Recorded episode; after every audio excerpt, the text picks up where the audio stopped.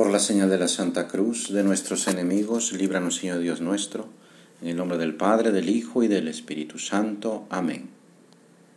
Señor mío y Dios mío, creo firmemente que estás aquí, que me ves, que me oyes. Te adoro con profunda reverencia. Te pido perdón de mis pecados y gracia para hacer con fruto este rato de oración. Madre mía Inmaculada, San José mi Padre y Señor, Ángel de mi guarda, interceded por mí. Cada familia tiene sus costumbres y tradiciones propias y que fuera de la familia no se podrían entender. Una de estas costumbres es la manera en que un hijo se refiere a su mamá. Así le puede decir mamá, mamá, ma, madre, o incluso llamarla por su nombre, aunque no sea su verdadero nombre, como Doña Esperancita. Las variaciones pueden ser muchas, pero lo que nunca falta en cada caso es el cariño con que se dicen y que la mamá en cuestión recibe con gran alegría porque viene de su hijo. A la Virgen María le sucede lo mismo, porque es Madre de Dios, y a nuestra Madre le llamamos de muchas maneras. Octubre es un mes dedicado al rezo del Santo Rosario, pues el día 7 es el día de Nuestra Señora del Rosario. Pues en esta maravillosa devoción, el Santo Rosario, donde llamamos a nuestra Madre con muchos títulos que desde los primeros siglos del cristianismo han servido, pues eso como medio para demostrar nuestro cariño a la Virgen María. Se trata de esa lista de nombres que decimos después de rezar los misterios. Esa lista se llama letanía, que significa oración o súplica. Con las letanías invocamos con honor a nuestra Madre y le pedimos su ayuda. Quizá hay algunas invocaciones que son un poco conocidas, como espejo de justicia. Justicia aquí se entiende como santidad. Nuestra Señora se llama así porque es un espejo de la santidad, de la perfección cristiana. Toda perfección puede ser admirada en ella, en la Virgen, del mismo modo en que podemos admirar una luz reflejada en el agua.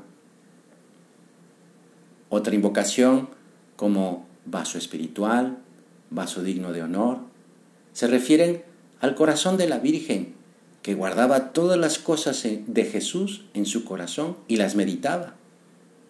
Ahora le pedimos a nuestra Madre que desde su corazón nos comparta todo ese cariño de Jesús. Torre de David. Hace referencia a una construcción que edificó el rey David en Jerusalén para defenderla de los invasores. Ahora, quien nos defiende de los ataques del enemigo es la Virgen, nuestra mejor protección para mantener nuestra alma limpia. Por eso también la invocamos como Torre de Marfil. El Papa Francisco ha añadido tres nuevas invocaciones en la letanía. Madre de Misericordia, Madre de Esperanza y Consuelo de los Migrantes, como una petición de ayuda a la Virgen por las necesidades en que vivimos en la actualidad.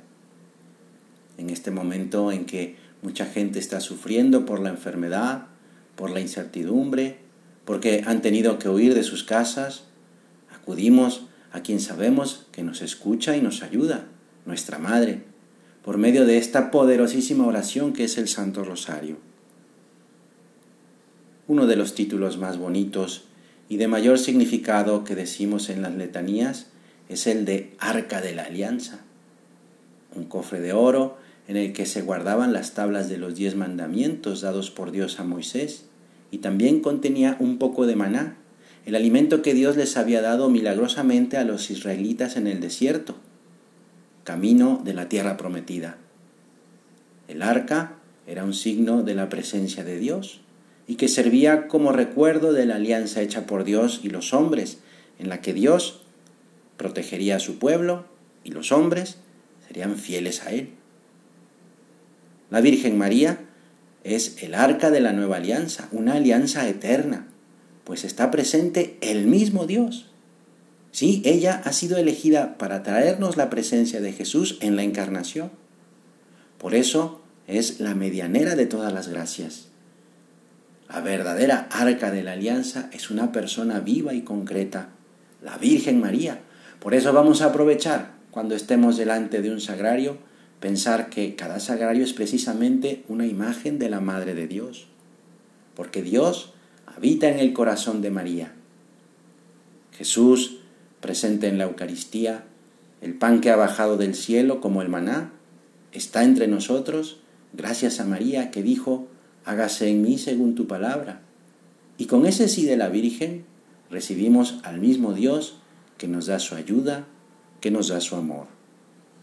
Santa María, Arca de la Alianza, ruega por nosotros. Te doy gracias, Dios mío, por los buenos propósitos, afectos e inspiraciones que me has comunicado en esta meditación. Te pido ayuda para ponerlos por obra. Madre mía Inmaculada, San José mi Padre y Señor, Ángel de mi guarda, interceded por mí.